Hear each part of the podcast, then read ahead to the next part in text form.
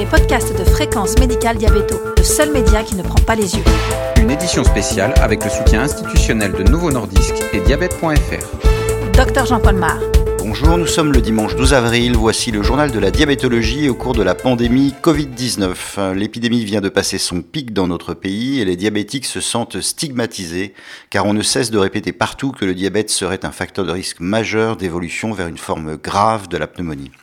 Notre édition audio de fréquence médicale en diabétologie est aujourd'hui consacrée à la prise en charge des diabètes au temps de la pandémie. Nous avons interviewé le professeur Ronan Roussel, diabétologue au CHU Bichat à Paris. Bonjour Ronan Roussel.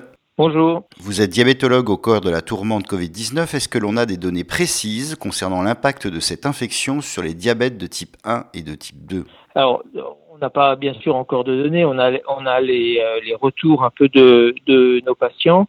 Euh, qui décrivent euh, comme un déséquilibre glycémique en moyenne euh, du fait euh, du, des modifications du style de vie, de certaines angoisses, également parfois de d'attitude sur certains médicaments avec un, un, retrait un petit peu trop zélé de certaines drogues.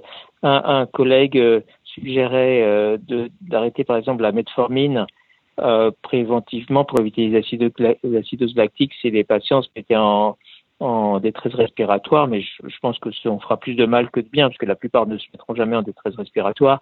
Et chez tous les autres, on aura induit des déséquilibres du diabète, des déshydratations, de la glycosurie, des insuffisances rénales aiguës et, et euh, potentiellement euh, plus de, de, problèmes qu'on en aura euh, hypothétiquement évité, puisque l'acidose lactique se met pas en place en, en, en deux minutes. Donc je pense que il faut, euh, il faut continuer à assister euh, les euh, patients et être à leur disposition pour le faire à distance. Et chez les diabétiques de type 1, quel est le risque principal?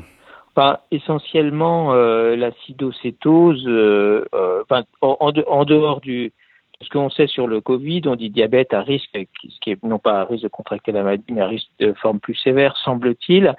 Euh, on commence à percevoir entre nous, et ce sera précisé par l'étude Coronado, là, qui est en cours et bien, qui avance très vite, très bien, coordonnée par euh, Samuel Adjage et Bertrand Cariou, euh, euh, surtout euh, de nombreux centres en France, qui va décrire les, les, euh, voilà, mieux phénotyper les diabétiques hospitalisés pour Covid.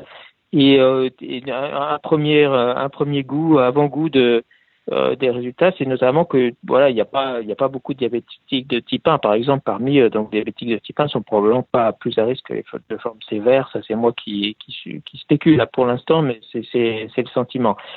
Euh, donc déjà ça peut les rassurer parce que je pense que la première euh, euh conséquence pour les patients c'est de générer un degré d'angoisse euh, assez euh, assez maximale et qui euh, va participer d'ailleurs au déséquilibre du, du, diabète. Le stress aussi de cette nature-là va, va participer. Plus en, en, termes aigus, eh bien oui, c'est des, des, conduites inadaptées d'adaptation des doses peuvent peuvent conduire au grand déséquilibre, voire à l'acidocétose, en particulier pour les gens qui seraient infectés, là pour le coup, dans les formes digestives. Hein, il y a de nombreuses formes digestives du Covid-19 euh, qui sont ressemblent de grosses gastro-entérites très euh, fébriles, souvent de façon prolongée, plus prolongée qu'une gastro standard, et qui euh, peuvent, comme, comme la plupart des gastro, euh, déséquilibrer le diabète par, euh, par le stress physiologique et l'inflammation, et, euh, et aussi par euh, éventuellement le, la réduction des doses d'insuline devant euh, l'arrêt de l'alimentation et, et accompagné éventuellement par des vomissements. Quelles conséquences cela a-t-il pour la prise en charge du diabète de type 1 Il n'y a qu'une qu ligne de recommandation, c'est densifier la surveillance et euh, ce qui correspond à ce qu'on dit en, en, situation infectieuse de façon générale et, euh, et bien veiller à, à l'hydratation. Un patient qui ne se déshydrate pas, c'est un patient qui ne fera pas de, de problème aigu hein, euh, dans, dans l'énorme majorité des cas. Euh, donc c'est les, les, deux consignes, surveillance et hydratation. Et pour le diabète de type 2, quelles conséquences sur sa prise en charge? Dans le même ordre d'idée, on sera vigilant sur l'équilibre. Là aussi, je, finalement, on a beaucoup, peut-être même plus de retours de diabète de type 2 déséquilibré euh, parce que les bouleversements du mode de vie, de l'alimentation euh, en particulier peuvent être vraiment importants, dans tous les sens d'ailleurs, euh, que parfois des patients qui se plaignent de, de subir des hypoglycémies qu'ils n'avaient pas avant et au, au contraire d'être très déséquilibrés quand par exemple l'activité physique était faisait partie de leur mode de vie et, réduite à pas grand chose. Euh, en ce qui concerne les classes thérapeutiques, il n'y a pas de consigne particulière. On a effectivement recommandé de poursuivre la méthorine tant que faire se peut. Euh, on vient juste d'avoir euh, accès aux inhibiteurs de SGLT2.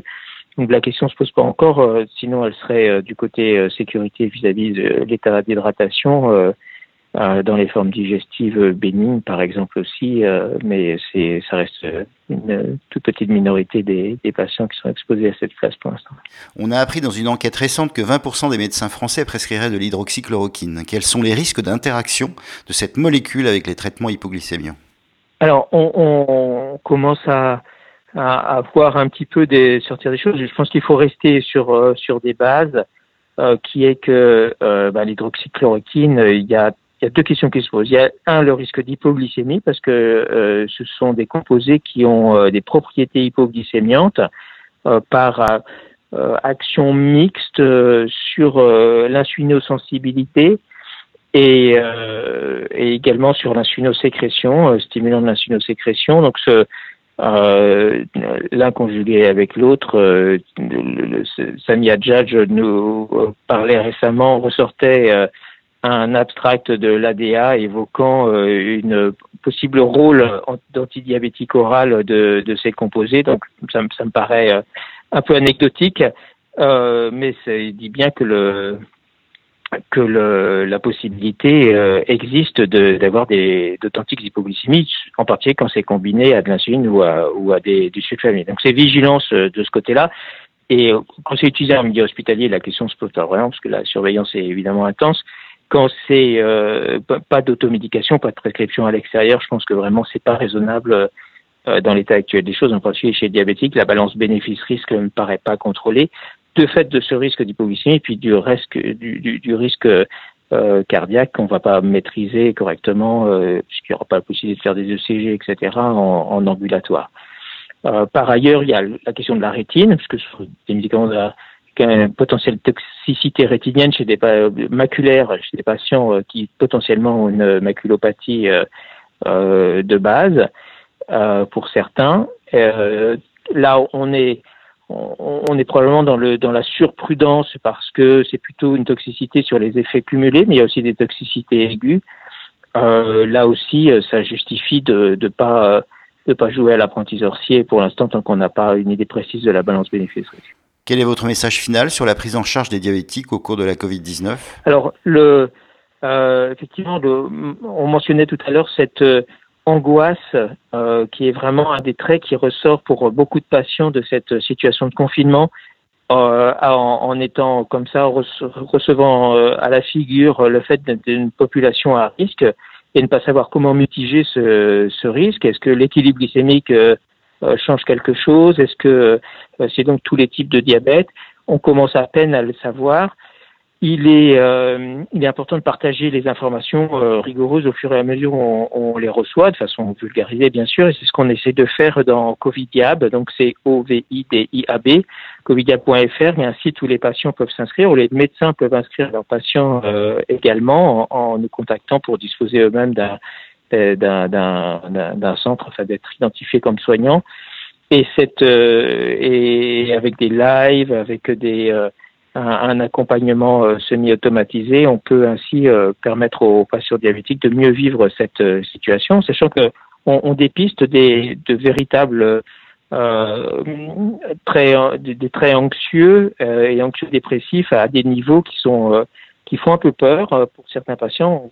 On craint qu'il y ait plus de problèmes générés de ce côté-là que par que par l'infection virale elle-même. Merci Ronan Roussel. Merci à vous, à bientôt. Cette édition audio de Fréquence médicale en diabétologie, entièrement réalisée dans les conditions du confinement, est terminée. Vous retrouverez toutes les informations de la Covid-19 sur le site de Fréquence médicale. On se retrouve la semaine prochaine. En attendant, portez-vous bien.